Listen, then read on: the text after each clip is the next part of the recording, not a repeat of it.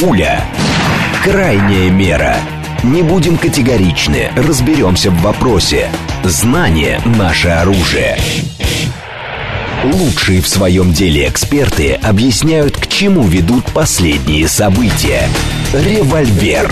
Программа предназначена для лиц старше 16 лет.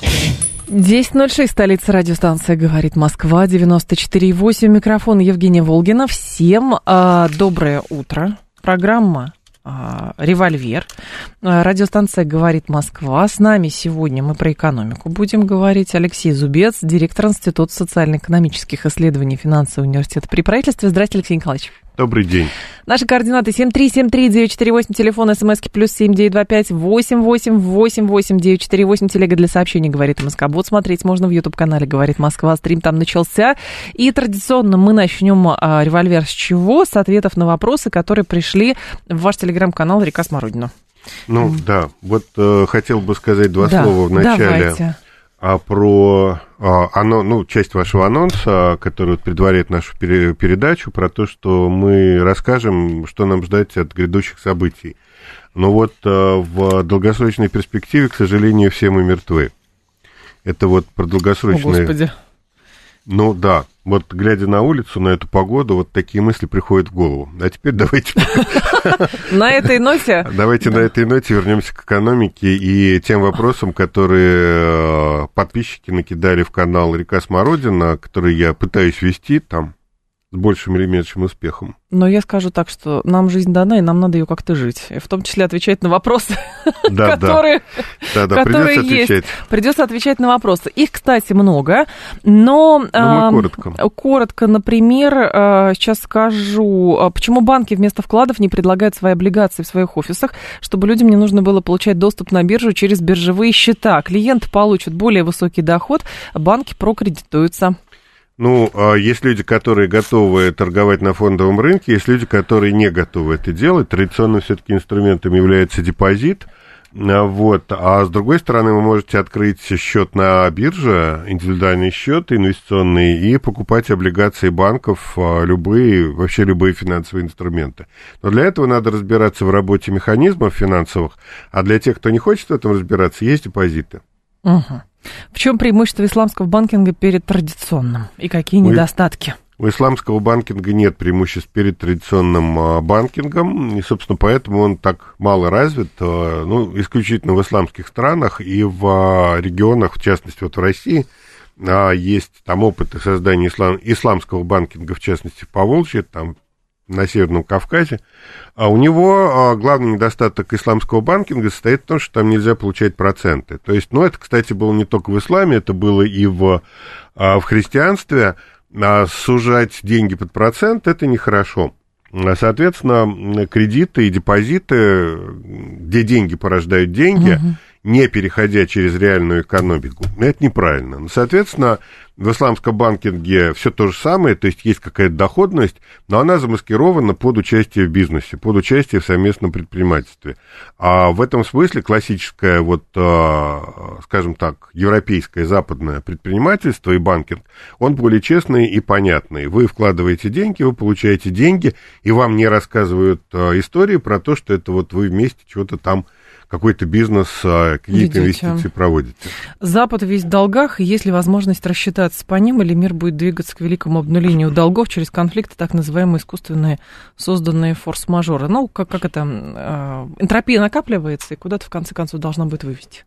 А, Запад весь в долгах, расплатиться по долгам он не может, с одной стороны. С другой стороны, мы помним опыт 70-х годов, когда Соединенные Штаты фактически уже объявляли дефолт, а, ну, это отказ от золотого стандарта. Да. А, вот. И как бы вот с тех пор экономика не рухнула, она получила дополнительные импульсы к развитию и неплохо себя сегодня чувствует. То есть, а главное не факт дефолта, а главное то, если у вас после дефолта, можете ли вы встать.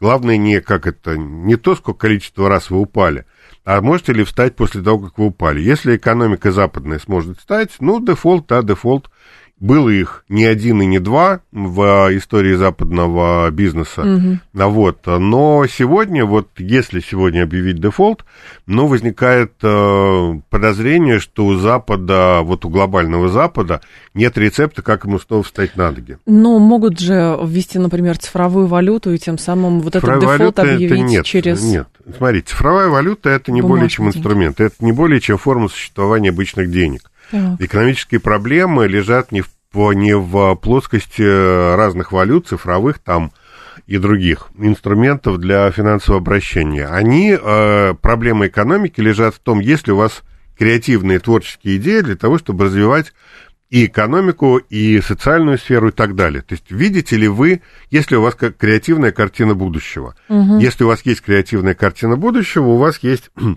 шансы встать после того, как вы упали.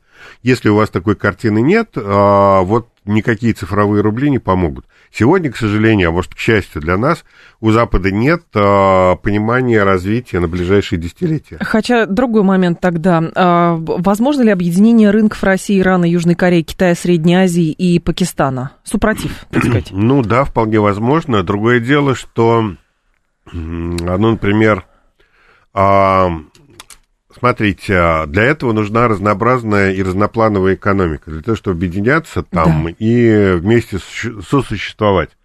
А вот, а, в условиях, когда основные партнеры России, условно говоря, и там и стран Центральной Азии, это тот же самый Запад, а между собой страны торгуют мало, то, ну, а что, к чему приведет это объединение? Вот, то есть для того, чтобы объединение состоялось, нужны разноплановые и разносторонние экономические связи, которые вот между этими странами, которые вы перечислили, но не сказать, чтобы их нет вообще, но они довольно слабые. Поэтому, да, объединиться можно, но эффект от этого будет небольшой. Офшоры сейчас насколько актуальны? Офшоры, смотрите, Зачем офшоры нужны? как... Э, офшоры ведь выполняют две функции. Первое – это избежание налогообложения, а второе – это управление. То есть, э, ну вот, э, многие в России считают, что традиционное российское вот корпоративное право, оно не очень хорошее. А вот английское, например, оно хорошее. Или корпоративное право в каких-то офшорах, оно еще лучше. Поэтому очень часто э, держателями, э, номинальными держателями э, акций крупных российских компаний являются офшоры. И это сделано не для того, чтобы выводить деньги, а просто для того, чтобы облегчить управление. И вот э, функция... И чтобы выводить деньги. Да, ну и выводить деньги в том числе.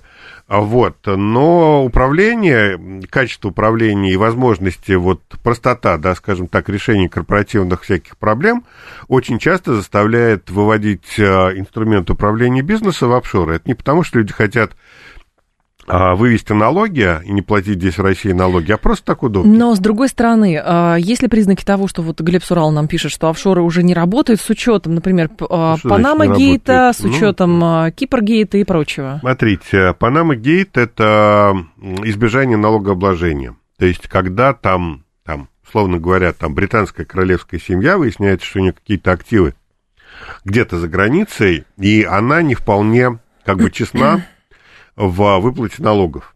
То же самое касается там каких-то значимых персон и так mm-hmm. далее. Это вопрос, и это даже вопрос не юридический, это вопрос этический. Имеет ли право британская королевская семья использовать офшоры для того, чтобы уменьшать налогообложение в стране, а своих доходов в стране, которой они там управляют там много столетий. Это неэтично и некрасиво. И там, в общем, большая часть а претензии к офшорам именно этическая, а не юридическая. То uh-huh. есть, ну, когда вот эти все Панама Гейт и все остальное там всплыло, там, собственно, ну, вот юридических вопросов, а, как бы криминальных, да, схем, они там были, но это не самое главное, что там открылось. Вот. А с точки зрения, во-первых, офшоры остаются у нас, кстати, в России тоже есть внутренние офшоры, специальные режимы налогообложения для развивающегося бизнеса. Да. Вот, это во-первых. Во-вторых, а, ну, если вы используете там заграничные офшоры, ну и слава богу, если это не противоречит российскому законодательству, это ваше право. А вот, вот этическая сторона, да, это важно – Поэтому, да, и плюс вот то, о чем я говорил, офшоры как инструмент управления бизнесом, это в общем есть и никуда от этого не деться. Поэтому говорить о том, что офшоры кончились и на них можно ставить крест, я бы не стал. Какое реальное тогда налогообложение в Российской Федерации? Вот люди пишут, понятно, что есть подоходный налог, но есть же еще так называемые скрытые налоги, НДС, акцизы и прочее, ну, на круг выходит много. Ну, в общем, да. С одной стороны, у нас э, чем отличается российская налоговая система? У нас э, есть налогообложение бизнеса, и оно довольно большое. Есть страны, где основной акцент налогообложения сделан на доходы физических лиц, то есть на конечное потребление. И они говорят, что это здорово, и вот там, когда там все платят налоги, угу. а, а бизнес от налогов, в общем, освобожден, не то чтобы освобожден, но там облегчение по налогам, а вот это хорошо, бизнес развивается и доходы растут. А у нас другая, другой подход, который связан с тем, что традиционно в России, там еще со времен советской власти, основной источник прибыли, основной источник дохода, это вот как раз бизнес, да, предприятие. А вот, ко всему прочему, на предприятии гораздо проще собрать налоги, чем вот бегать за каждым. И а, в Америке существует целый бизнес, там на много миллиардов долларов налогового консультирования, там тысячи, десятки тысяч людей, по-моему, там даже 1200 а, консультантов вовлечены в процесс а, составления налогов, налоговых деклараций. Если мы переносим налог, вот тяжесть налогов на конечное потребление, мы получим ровно такую же историю с а, уклонениями от налогов, с необходимостью содержать э, специальные службы, которые будут эти налоги вылавливать. И это дорогая машина. Да? Ну вот у нас вот такая другая система, связанная с э, налогообложением доходов а, там, где они возникают, то есть на предприятиях. Ну, в общем, я бы не стал говорить, что наша налоговая система такая уж прям плохая. Но тогда другой момент. А, не по поводу налогов, а по поводу того, опасно ли для модели российского государства, например, дзентр, дзент, извините, децентрализация налогообложения. Конечно, опасно. Налоговая система должна быть едина. И, э, ну, то есть у нас есть местные налоги, там, региональные, федеральные, но э, следить за деньгами надо из единого центра, должна быть единая финансовая система. Децентрализация налогов – ну, я не вижу никакого смысла в этом процессе. Ну, некоторые говорят, что децентрализация ведет к, там, к феодализму какому-то определенному. Ну, то есть в регионы Нет, будут чрезмерно самостоятельными. Смотрите, в Соединенных Штатах а, отдельные штаты могут устанавливать собственные налоги. Да. Что, собственно, и происходит. А это при, приводит к тому, что в каждом из 50 штатов свое налоговое законодательство. Это значит, что одна компания, работающая там в Соединенных Штатах, должна содержать в каждом из штатов юристов специальных, которые а, будут заниматься налогами вот местными, да, и в этом нет ничего хорошего. Поэтому единая система это всегда хорошо. В чем заключается модель уникальной шведской экономики? Может ли она быть прототипом новой мировой экономической политики? Это к вопросу о том, про образ будущего, экономического Нет, не будущего. Может. Почему? Не может, а потому что Швеция это уникальный случай. Надо понимать, что Швеция это небольшая страна, там 10 миллионов человек, по-моему и большая страна с большим количеством природных ресурсов. То есть эм, основное богатство Швеции это цветные и черные металлы. А добычей и экспортом а, черных металлов и цветных металлов Швеция угу. занимается там с 18 века. И в 19-20 а, веке они стали крупным поставщиком там машиностроительной продукции металлов на так. европейский рынок и так далее. Швеция не участвовала ни в Первой, ни во Второй мировой войне. И за счет а, вот того, что они не понесли потери в войнах, а, ну, на момент 45 -го года, когда весь мир был разрушен, они были а, вот на низком старте со всеми своими заводами. Они, кстати, производили довольно много оружия и для британцев, и для американцев, и для немцев. То есть они продавали оружие всем. Они занимались а, транспортом железной руды, а, ну, собственно, постав, были поставщиком железной угу. руды для Германии. А если бы не шведские поставки железной руды, ну, наверное, война бы закончилась там на год или на два раньше, чем, да. чем она закончилась и так далее. А, вот. И в 1945 году, вот после войны, они сумели воспользоваться своим потенциалом и выскочили, да. Но а, в данном случае это некая уникальная история, которая не подлежит тиражированию. Это небольшое население, а, старой как бы культуры, да, там демократии, основные демократические институты, социальные институты возникли там еще в 17 веке, а, вот, а, развитая промышленность, богатая ресурсная база, ну и вот, а, вот такая история. Тогда военная экономика. Что это такое, как работает экономика страны во время э, военных боевых действий? Способна ли она функционировать без кредитов и займов? Это к тому, что говорят, нужно экономику России приводить на военные рельсы, иначе ужас и кошмар. Кто-то говорит, да ну нельзя ни в коем случае, тогда это ужас и кошмар. Смотрите, э, военная экономика это дело довольно, как это сказать, там, ну, нельзя говорить, что даже у, у стран в полную силу участвующих в войнах, там вся экономика военная. Когда угу. Советский Союз воевал с Германией, там в 42-43 году на пике войны, на войну, то есть вот военная экономика, военная экономика составляла, ну, там четверть, да, или треть общего объема. Вся остальная экономика по-прежнему оставалась гражданской. Это даже вот на момент пикового напряжения усилий там такие, такой страны, как угу. Советский Союз. А вот сегодня а, безусловно, мы более-менее как бы неплохо себя чувствуем в части экономики за счет масштабных вливаний а, бюджетных денег в экономику, вот именно в военные производства, да, но не только военные, и в сопутствующие. И просто выплаты а, людям, которые находятся в зоне спецоперации, они тоже являются серьезной подпиткой для российской экономики. То есть происходит то, что называется просачивание. То есть вот они получают деньги, участники спецоперации, дальше они их передают семье, семья идет в магазин, Тратят покупает какие-то товары да. и так далее и тому подобное. А вот. А, но при этом надо понимать, что все-таки бюджетное финансирование идет прежде всего в военную отрасль. А вся остальная экономика, она как бы вне этого процесса. И получается, что у нас на сегодняшний день экономика двух скоростей. С одной стороны, быстро развивающийся а, ВПК, и все, что связано со спецоперацией. А гражданская экономика, ну, не сказать, чтобы стагнирует, но там есть масса проблем. Но, значит, это доказывает, что если будут какие-то масштабные, например, государственные вливания по модели вливаний в ВПК, зарплаты а, и промышленность, например, в области медицины или образования, это же тоже даст стимул? Да, это даст стимул. Но, смотрите, почему а, этого нельзя делать как правило, да? Потому что это вызывает инфляцию. Ну, то есть, если вы любые серьезные вложения, в том числе нынешние вложения в ВПК, приводят к тому, что инфляция в России, э, как это была, есть и будет. Uh-huh. То есть победить ее не удастся в ближайшее время. Вот. И происходит перекосы экономических механизмов, которые не очень хороши для, вот, для экономики. Поэтому в нормальных условиях большие вливания в развитие производства – да, это полезно, это возможно, но это вот кратковременно, да, какие-то короткие этапы. На постоянной основе этого делать нельзя. Да. Но тогда и в завершении вот этого блиц, э, блиц ответов э, на вопросы, которые в вашу телегу пришли, Река Смородина, так, э, по поводу советской модели экономики, был ли шанс у СССР и соцлагеря победить в экономическом соревновании с Западом? Читал, что такие шансы были. Так вот, тоже к вопросу образа будущего. У шведская модель не то, капитализм в тупике, советская модель.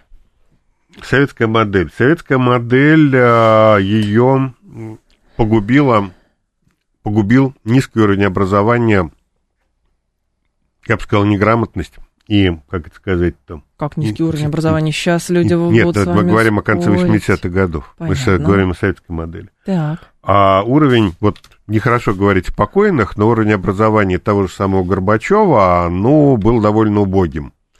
И вообще понимание внешнего окружения у угу. вот советских функционеров, оно было на уровне учебника политэкономии там вузов, да и то, в общем, не московских, да, провинциальных. На советское руководство вот там 70-х, 80-х годов не понимало, как выглядит мир вокруг них. А люди оказались жертвой, заложником вот этих стереотипов про то, что Запад великий, он нам сейчас поможет. И вот эта вот узость картины мира – непонимание, как устроен мир, они, собственно, Советский Союз изгубили. И, ко всему прочему, это непонимание экономических механизмов. То есть, в принципе, Советский Союз мог обеспечить населению достаточный уровень жизни, объем там потребительских благ, но не смог этого сделать там по разным причинам, о которых мы там сейчас говорить не будем. А вот, и это привело к к, сперва к э, интеллектуальному краху, а потом к физическому краху Советского Союза. Были бы те люди, которые стояли тогда у власти, ну, чуть-чуть, как бы это сказать, там, поумнее, похитрее, ну, хитрость, да, хитрости у Горбачева было достаточно, а вот насчет э, ума были большие проблемы. И, кстати, такая же точно проблема была в царской России. То есть те люди, которые управляли Россией в начале 20 века, они все там были военными, оказалось потом, Первая мировая война показала, что и военными они были не очень хорошими, но главная проблема тогдашней а, управляющей элиты российской стояла в том, что они совершенно, от слова совсем, не понимали, а, с какими проблемами сталкивается страна. И это привело к вот коллапсу Российской угу. империи. Ну, теперь к большим темам давайте переходить. Правда, одно из другого следует. Смотрите, эксперты м- Академии наук предупредили о трех уязвимостях экономики России на примере Ирана. Это зависимость от альтернативных партнеров, невозможность уйти от сырьевой специализации, а также девальвация валюты и инфляция. Но это можно тоже ко многим применить, потому что, ну хорошо, Соединенные Штаты Америки тоже делают довольно серьезную ставку на торговлю энергоресурсами, но при этом да. бензоколонкой называют нас уничижительно. Ну да, при том, что главная статья американского экспорта это тоже нефть, нефтепродукты. А, вот они давно сидят на сырьевой игле и с нее слезать не собираются. А вот, а, действительно, те сложности, вот, которые а, выявились в ходе анализа положения Ирана, надо понимать, что Иран находится под санкциями уже несколько десятилетий, там, с 80-х годов прошлого века. Вот. А, и с одной стороны. С другой стороны, надо понимать, что экономика Ирана довольно слабая, она в основном сырьевая. Тогда как российская экономика гораздо более разнообразна и а, диверсифицирована.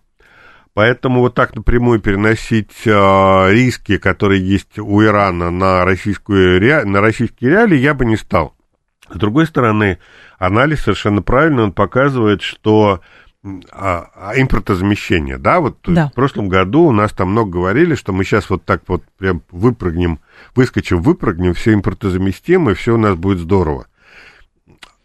За год, за два никакое импортозамещение невозможно в принципе. То есть э, создание производства это процесс там на 5-10 лет вперед. Импортозамещение НСПК, по-моему, ну, грубо говоря, да, тоже происходило несколько лет платежной системы. Да-да-да. Ну, вот да, после какого то После 15 -го года, 14-15 -го. года, да. Прошу прощения. Ну вот. А и было понятно, что вот в прошлом году было, уже было понятно, что это, ну, на самом деле, это, как это, благие мечты. А в реальности произошло замещение одних партнеров на других. Угу. То есть у нас там вместо основного поставщика там всяких благ была Европа, стал Китай. И замена одного вот эксклюзивного поставщика на другого, но по большому счету мало что значит для вот создания суверенитета российской экономики. Вот в этом, да, большой риск. То есть э, та самая история с Ираном, у них тоже главный партнер это Китай, та же история с Венесуэлой.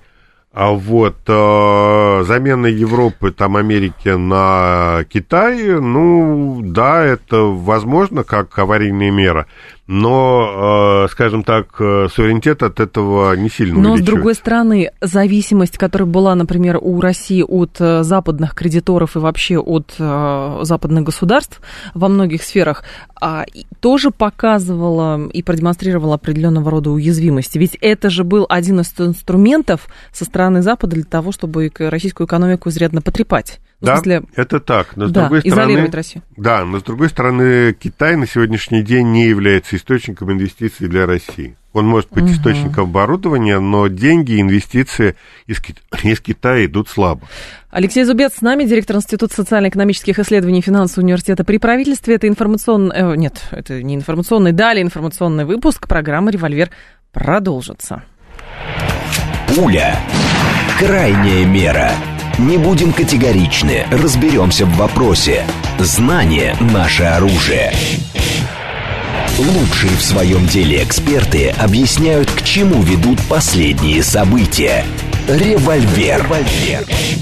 10.35, столица радиостанция «Говорит Москва». У микрофона Евгения Волгина. Программа «Револьвер» Алексей Зубец здесь, директор Института социально-экономических исследований финансового университета при правительстве.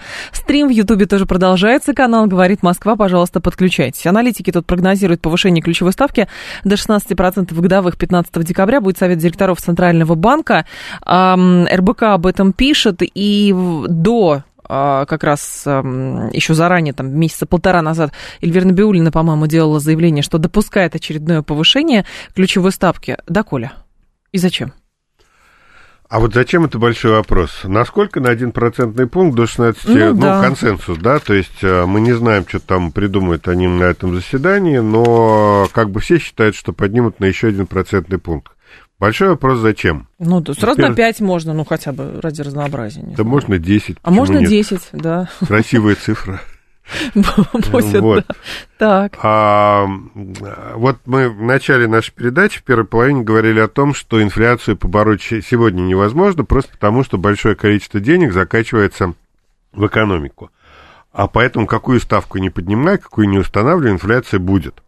Ко всему прочему, у нас по результатам вот э, нынешнего года промышленная инфляция составляет порядка 25%. То есть вот официальная инфляция, как бы общий индекс потребительских цен, там порядка, они говорят о 6-7% по итогам года, во что многие не верят. Но вот промышленные цены выросли в этом году на четверть. Угу. А промышленные цены рано или поздно всегда проникают в потребительский рынок. И а, такого не может быть, чтобы были высокие промышленные вот рост цен, а на потребительском рынке рост цен не было. Такого не бывает. Рано или поздно вот происходит перенос. Таким образом, ну, вот на ближайший год цены потребительского рынка, скорее всего, будут расти просто потому, что вот целый ряд обстоятельств, много денег, а еще и промышленное оборудование растет в цене. Поэтому вот какую ставку не устанавливаю, инфляция все равно будет. У меня есть ощущение, что это некая, как это, политическая борьба, а, которая сводится примерно к следующему. То есть э, ЦБ отвечает за инфляцию. Ему mm-hmm. говорят, а вот инфляцию, опустить нам инфляцию. Он говорит, есть. И использует тот единственный инструмент, который у них есть, но один из немногих. Ключевая ставка. Это ключевая ставка. Они поднимают. Почему? Для того, чтобы, когда инфляция вырастет, их бы не обвинили в том, что они ничего не сделали. Потому что если они не поднимут ставку, а инфляция вырастет, им придут, покажут пальчиком и скажут, что а что же вы не делали -то? Это ваша задача, вы за это деньги получаете. Вот, то есть это некая а, политическая, как бы это сказать, политический спектакль, попытка снять с себя ответственность за то, что не удается снизить инфляцию.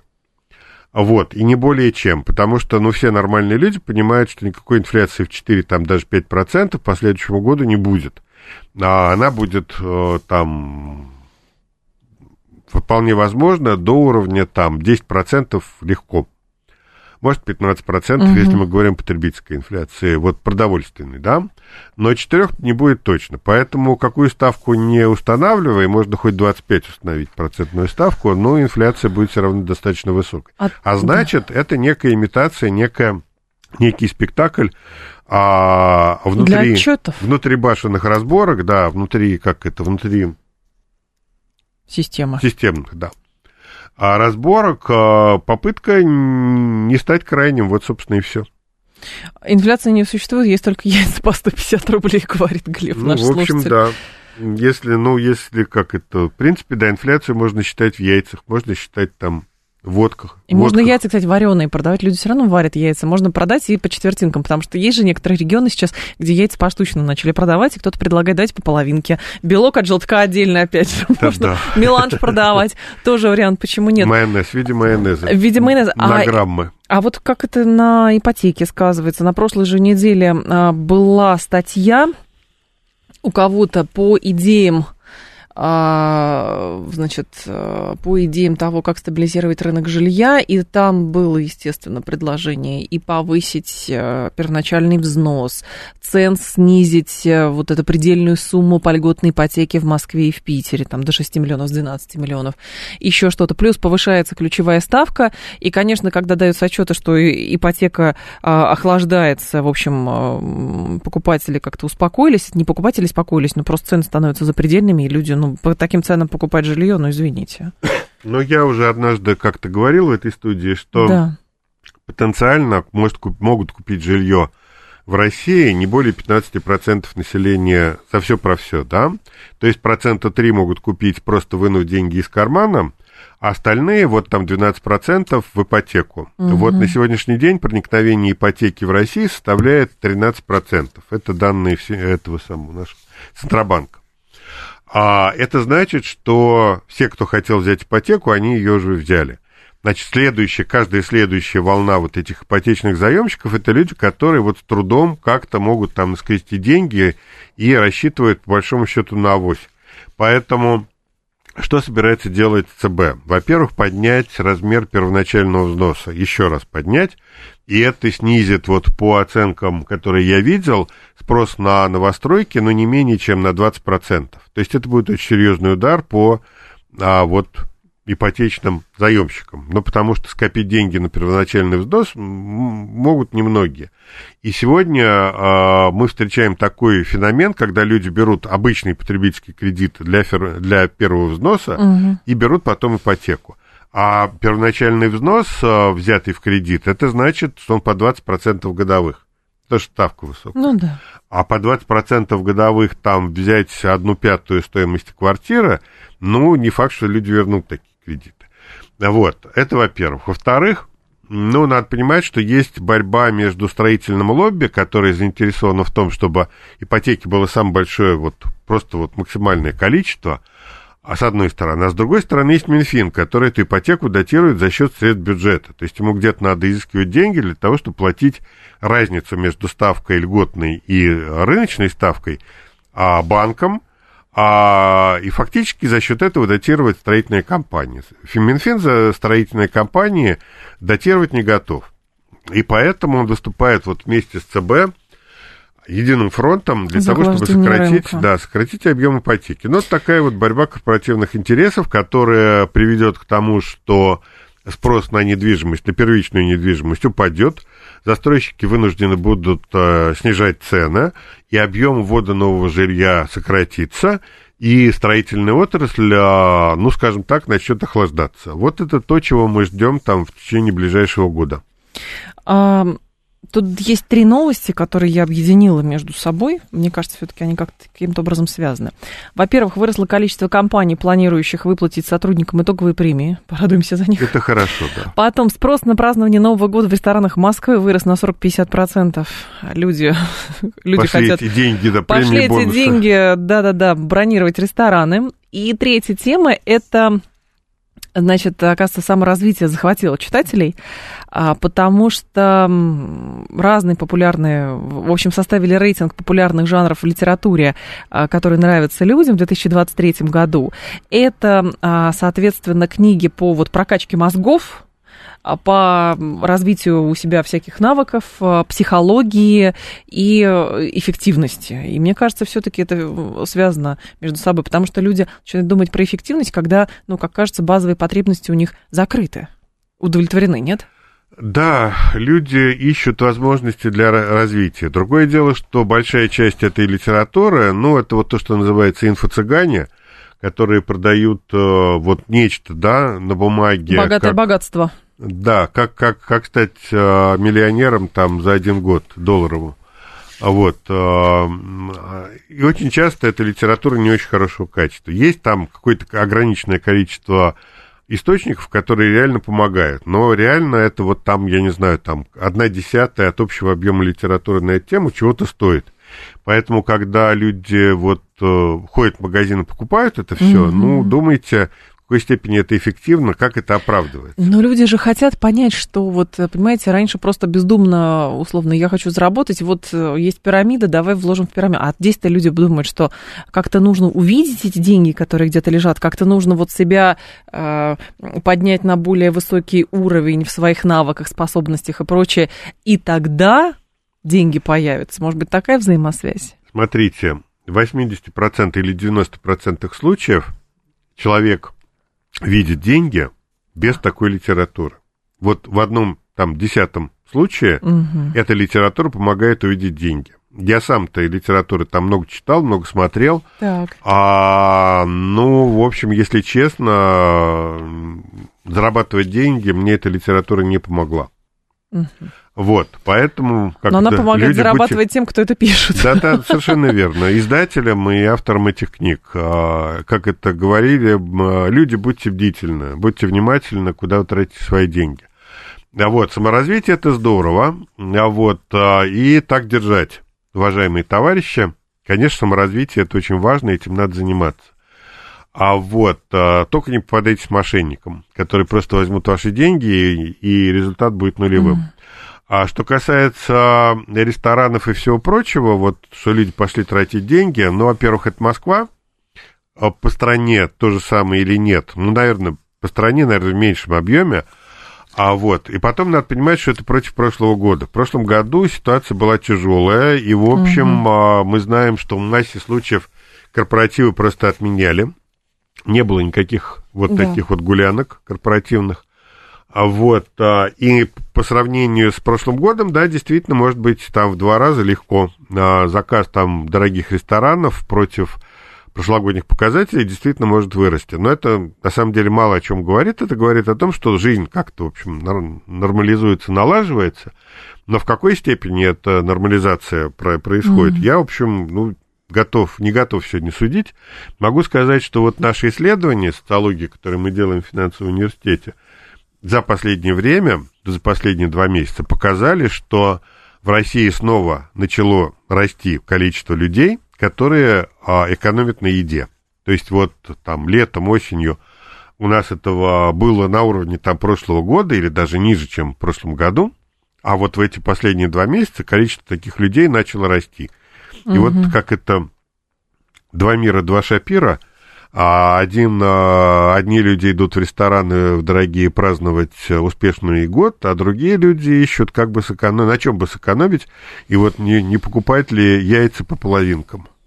Э, хорошо, компании, которые планируют выплатить сотрудникам итоговые Ну, это другая история, это конкуренция да. за персонал. Если не платить дополнительных бонусов, то люди просто начнут разбегаться – и э, останутся без людей. У нас минимальная безработица за всю постсоветскую историю России, угу. а вот э, людей не хватает и удерживают в том числе людей вот при помощи бонусов и э, прибавок.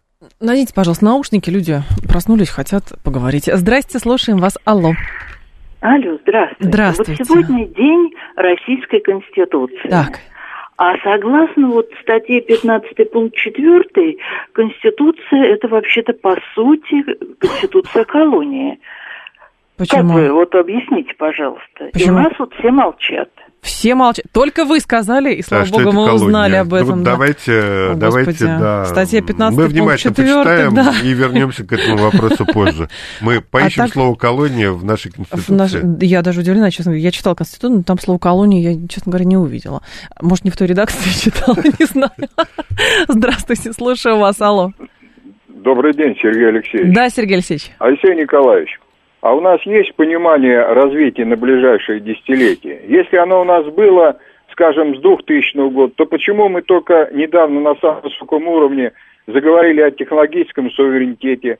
Почему мы, по сути, потеряли собственное авиастроение? И, наконец, почему сегодня в целом, по признанию самого правительства нашего, российская экономика остается в критической зависимости от импорта продукции микроэлектроники, биоинженерии, там ряд других э, высоких технологий. Спасибо. А, микроэлектроника, биоинженерия. А, те компании, которые сегодня лидируют в этих отраслях, они работают на весь мир. Для того, чтобы делать сегодня делать смартфоны, надо иметь рынком сбыта весь мир. Если у вас mm нет там миллиарда потребителей, то вам не, не выйти. Это, это будет просто, вы можете это сделать, но это будет нерентабельно. Та же самая история касается там, я не знаю, геномных исследований и всякой там а, вот этих самых э, селекций, да, сельхозкультур а, с, э, с использованием современных технологий. Это дорогая, очень дорогая история, и если вы хотите, чтобы она оправдалась, вы должны иметь весь мир своим рынком. Россия к разделу этих рынков опоздала. Поэтому сегодня мы не можем мы можем, разумеется, выйти на эти рынки и что-то там продавать, но быть эффективными на этих рынках мы не можем. Поэтому было принято решение, что а, вот а, выпрыгивать из штанов и изображать там из себя мирового лидера в каких-то отраслях мы не будем. Мы просто это все купим. Это было целенаправленное решение, которое, естественно, опиралось на, вот, на некую досанкционную повестку дня, когда ну, никому не приходило в голову, что на, нас от этих поставок просто отрежут. Угу. Вот, собственно, вот так. Это не потому, что люди, которые управляли страной, глупые, просто это экономия средств. Мы не можем быть лидерами в тех отраслях, э, которые рассчитаны на глобальный рынок. Я почитала, тем временем открыла 15 статью, часть 4 Конституции Российской Федерации. Про колонию. Про колонию. Там ничего нет про колонию. Там написано следующее. Просто, чтобы... Ликбез краткий, в честь Дня Конституции.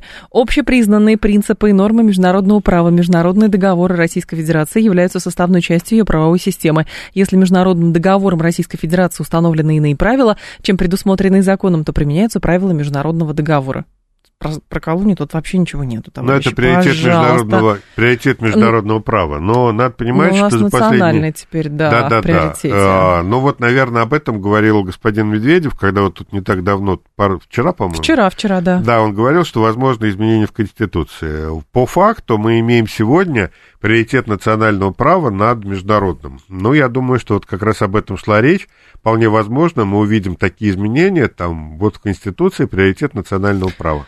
7373948 еще давайте вас послушаем. Здравствуйте, пожалуйста. Алло. Алло. А, доброе утро. Доброе утро. Наташа, скажите, пожалуйста, Алексей Николаевич, вот я слышу отовсюду э, капитализм, капитализм, и мы живем в капитализме. Скажите, а как в нашей Конституции это обозначено? Опять, опять То, что рыночная экономика. У нас рыночная экономика, да. Да. Но там слово капитализм, я там, вы, думаю, не Тоже найдете. Нету. Да. Капитализм – это форма рыночной экономики. Что-то я чувствую, честно говоря, столько вопросов про Конституцию. Я чувствую, нам нужно снова повторить рубрику. У нас как-то она была несколько лет назад. Читаем Конституцию вместе, товарищи. Я Да, думаю, да. что Надо я пригласить предла- юриста предложу и... Да можно просто и почитать Конституцию, так сказать, освежить в памяти. 7373948, телефон прямого эфира. А, так, давайте вас послушаем еще, пожалуйста. Алло. А, Здравствуйте. Здравствуйте. Да. Алексей. Э, Смотрите, меня Андрей зовут, и я занимаюсь, скажем так, э, ремонтом дорожно-строительной техники. И на протяжении последних там десятилетий на моих глазах умерли целый ряд наших заводов, выпускающих те же самые экскаваторы. Но вот как могло допустить правительство того, что мы оказались в такой, скажем так, ну, достаточно э, ситуация.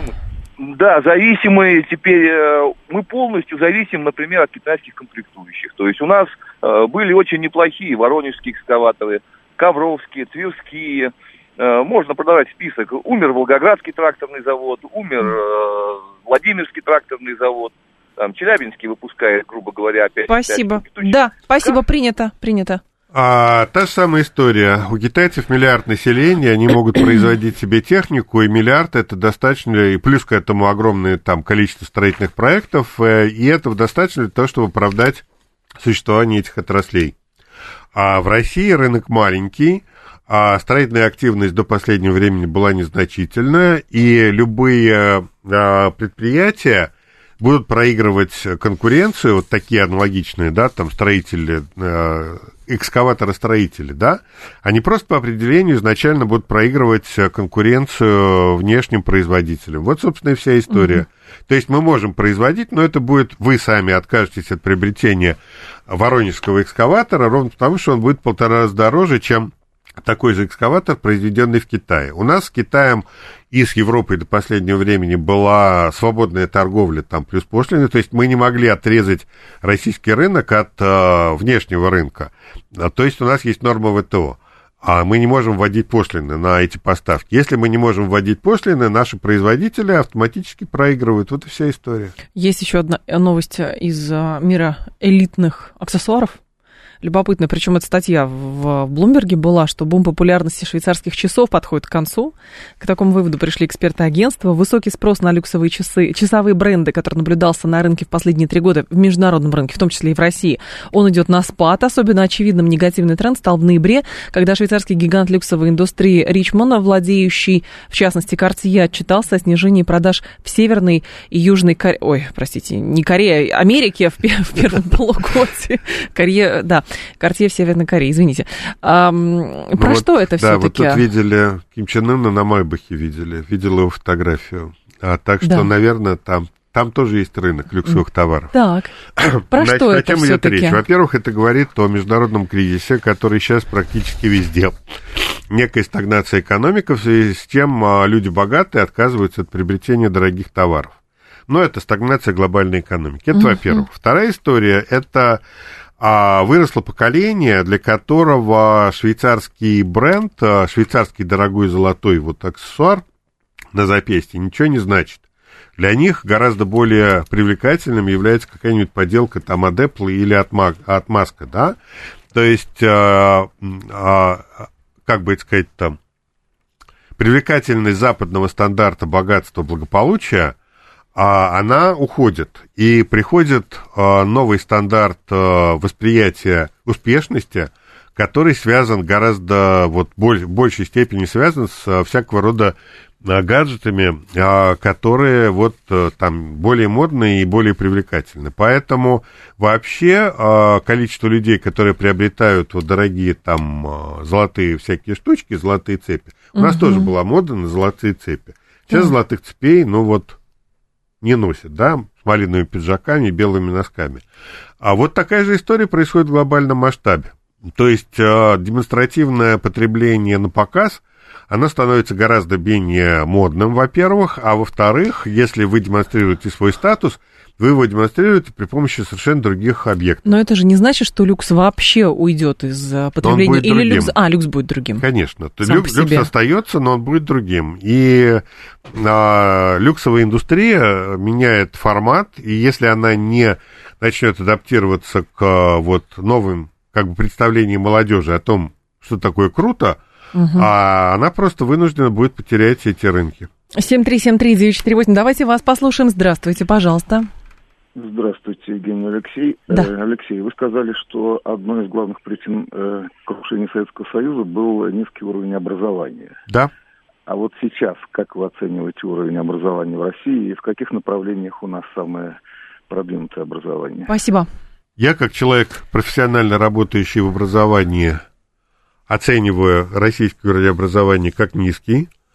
А за вот э, технологические виды образования, технические, говорить не буду, но там, скорее всего, в общем, наверное, вот из того, что я знаю, там есть как бы островки а, качественного образования, да? А вот если брать социальное образование, социально-экономическое, то здесь э, у нас все довольно плохо. Ну, вот это то, что, то, о чем я могу судить сам. Угу. 7373948 это телефон прямого эфира. Про рентабельность люди продолжают спрашивать. А, получается, что Россия настолько маленький рынок, что нам почти ничего не выгодно производить. А нам поют про то, что все развивается и дальше будет развиваться. И почему в Союзе то же самое машиностроение было рентабельно?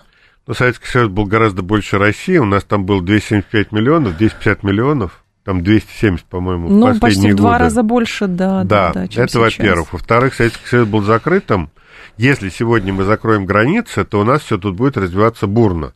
Но развиваться это будет бурно в два раза дороже, чем импорт. Да, то есть и первые, кто начнут как бы возмущаться, mm это потребители, которые скажут, а почему нас заставляют платить за один тот же товар в два раза дороже, он еще низкого качества. А вот, а, поэтому, да, мы можем обеспечить. А если мы говорим о тех отраслях, которые бурно развиваются, очень часто это так называемые неторгуемые, неимпортируемые отрасли. Uh-huh. То же самое строительство. А дома купить за границей невозможно. Те же самые услуги, они тоже не торгуемые и не импортируемые. Алексей Зубец был с нами, директор Института социально-экономических исследований финансового университета при правительстве. Алексей Николаевич, спасибо, ждем вас снова. Вам спасибо. Далее у нас информационный выпуск. В два часа к вам вернусь.